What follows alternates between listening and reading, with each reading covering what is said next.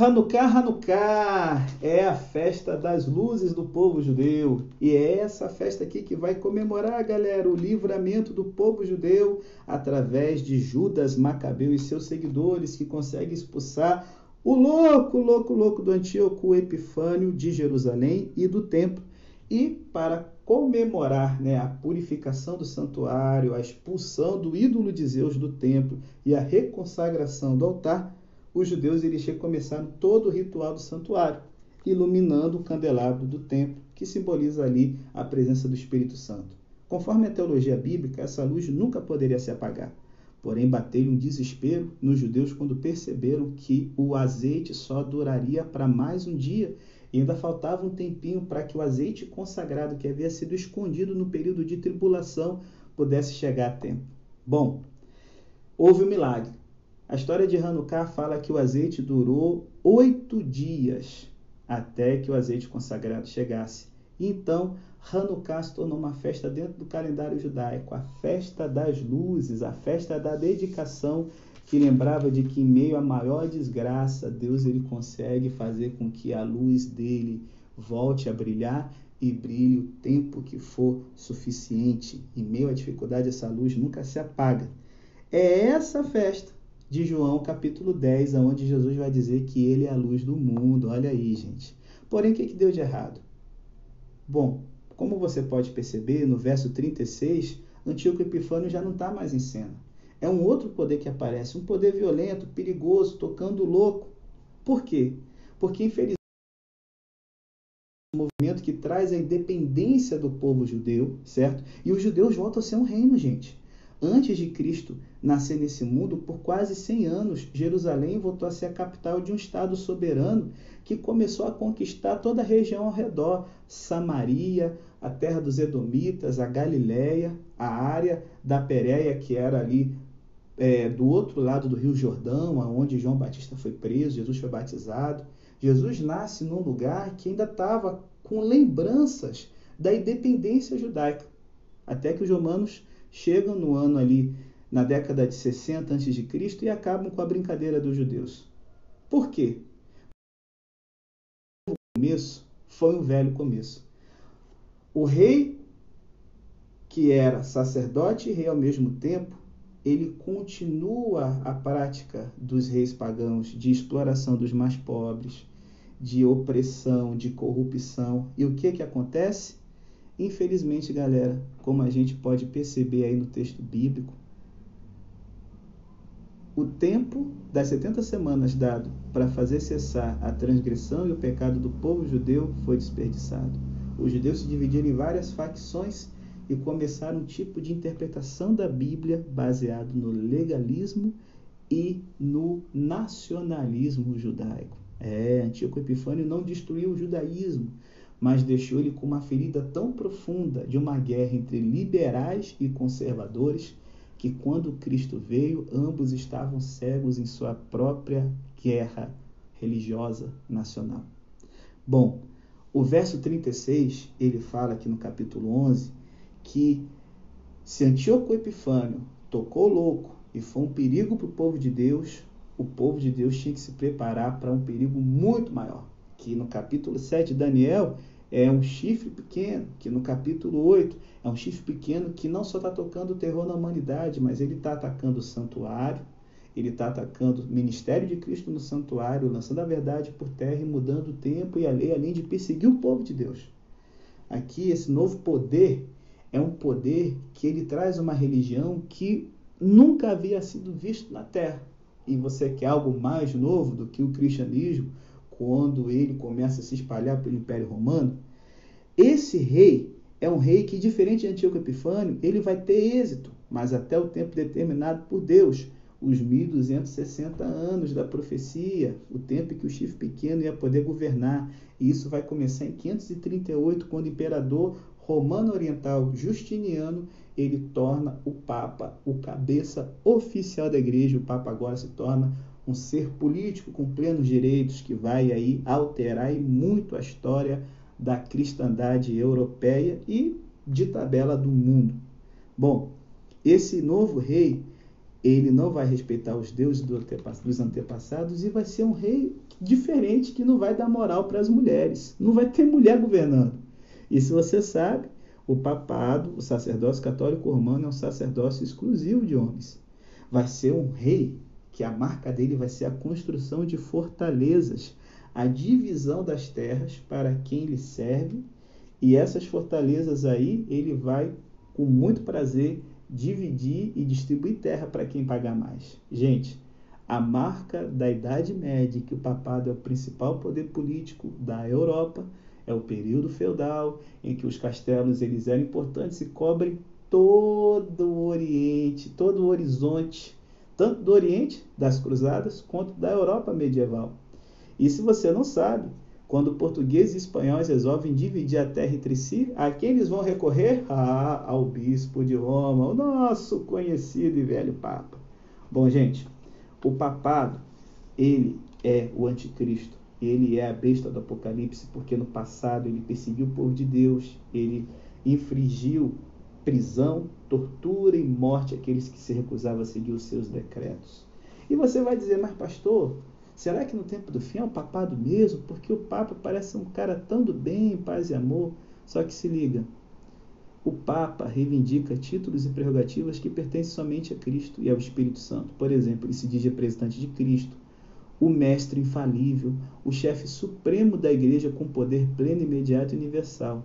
E o Papa tem o objetivo de influenciar e se conectar aos poderes políticos da terra. Você vê, as encíclicas papais estão sempre dando aí é, é, pitaco no governo dos outros. Lembre-se sempre que os papas são monarcas de um Estado político soberano. E no papado que pertence a Deus e que pertence a César se misturam de uma maneira muito trágica. Ele obscurece o ministério de Cristo no santuário, ele obscurece o plano da salvação, ele tira o foco de Deus para colocar o olhar dos adoradores em seres humanos tão falíveis como você e eu.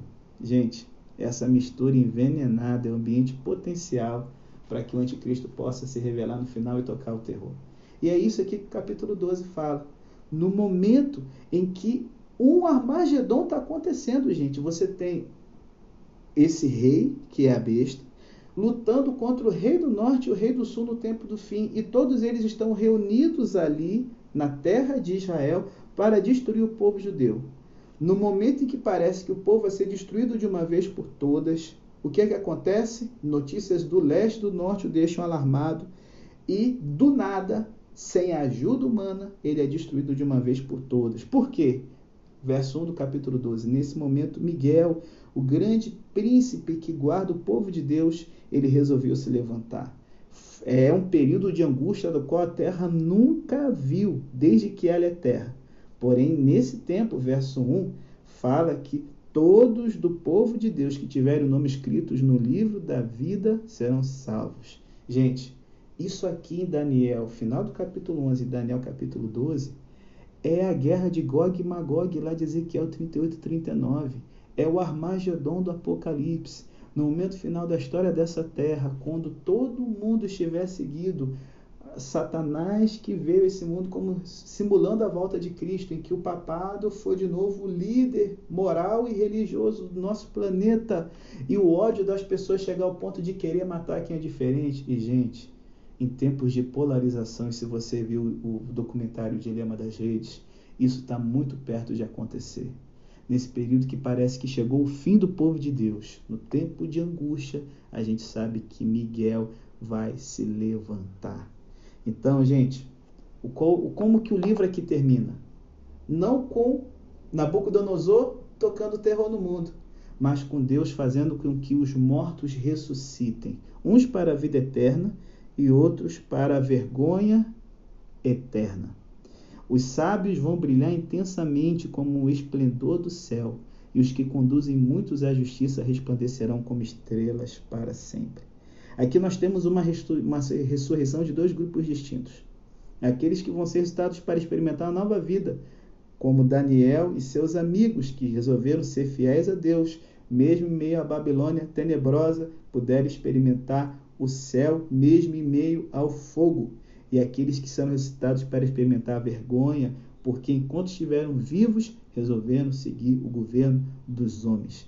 Esses dois grupos aqui são distintos por características morais, éticas e espirituais, e a ressurreição vai revelar a verdadeira natureza do indivíduo após a prestação de contas espiritual e ética que o Deus Altíssimo deu naquele juízo antes da volta do Filho do Homem que nós vimos no capítulo 7. Bom, qual é o legal do final do capítulo 12? Daniel ainda está preocupado, ainda está bolado, não conseguiu entender tudo. Porém, o anjo novamente fala: Daniel, isso tudo vai acontecer. Esse rei aqui vai ser muito pior do que Antíoco Epifânio, mas vai passar um tempo, tempos e meio tempo.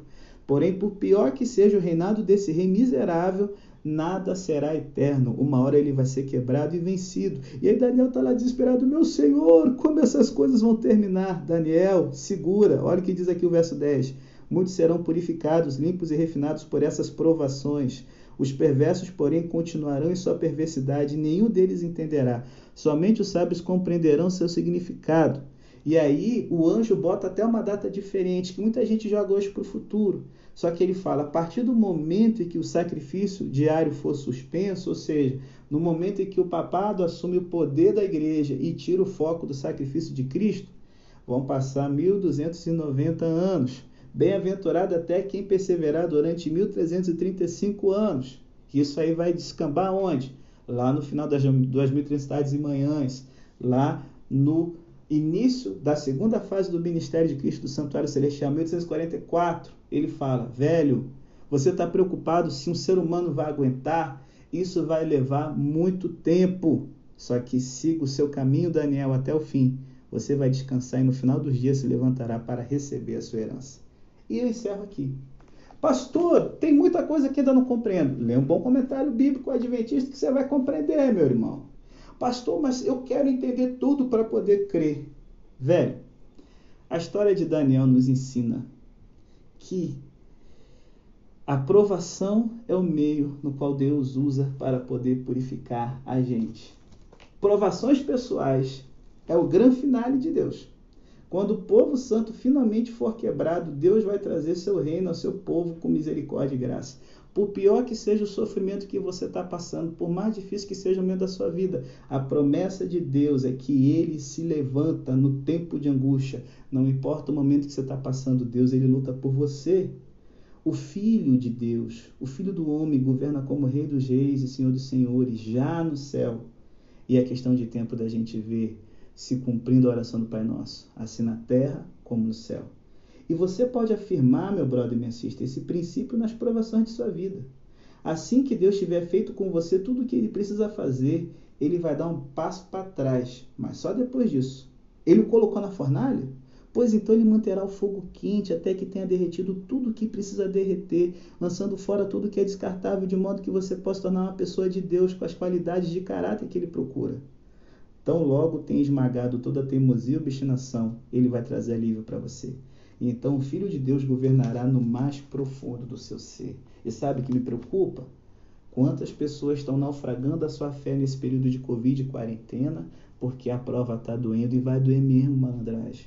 Mas é nesse momento em que, como diz aqui Daniel no capítulo 12, nós somos provados e a gente se torna o quê? Mais próximo de Deus ainda. Eu encerro aqui o contramão, né? Contramão não, contra a correnteza dizendo que toda história precisa de um fim. E o fim de Daniel, ele é lindo, encorajador, pois nos ajuda a viver com as incertezas do presente sem que entremos em pânico e desespero. A despeito da profanação obscena do que Deus considera sagrado, não recebemos ordem para boicotar ou formar uma aliança para lutar contra os nossos inimigos. Recebemos ordem para simplesmente trabalhar sem que nos incomodemos ou nos preocupemos. Devemos ficar tranquilos, porque quando tudo tudo acabará. Nós estaremos entre os vencedores, aguardando a nossa recompensa. E o menino Daniel, já com quase 90 anos, castrado, que não pôde ter uma família, e no tempo bíblico se acreditava que o nome dele seria apagado de uma vez por todas. Ele ouve do anjo: siga seu caminho até o fim, não até o meio, não até a parte que você curtiu. E se liga, você vai se levantar para ter a sua herança. Como que um castrado, um eunuco, ia ter uma herança se ele não tinha filhos? a herança dele é o próprio Deus. Mas é para quem segue o caminho até o fim. Não desista. Continue contra a correnteza. Pode ser que você, como Daniel, morra sem ter todas as suas questões resolvidas. Mas descansa. Keep calm and carry on. Porque dá para você algo infinitamente mais do que as bestas, do que a revolução dos bichos e do que a cidade dos homens pode oferecer para você. Pega isso pela fé, irmão. E se liga, continua firme no RPSP que amanhã começamos uma nova temporada com o profeta Zéias. Deus te abençoe, em nome de Jesus. Amém.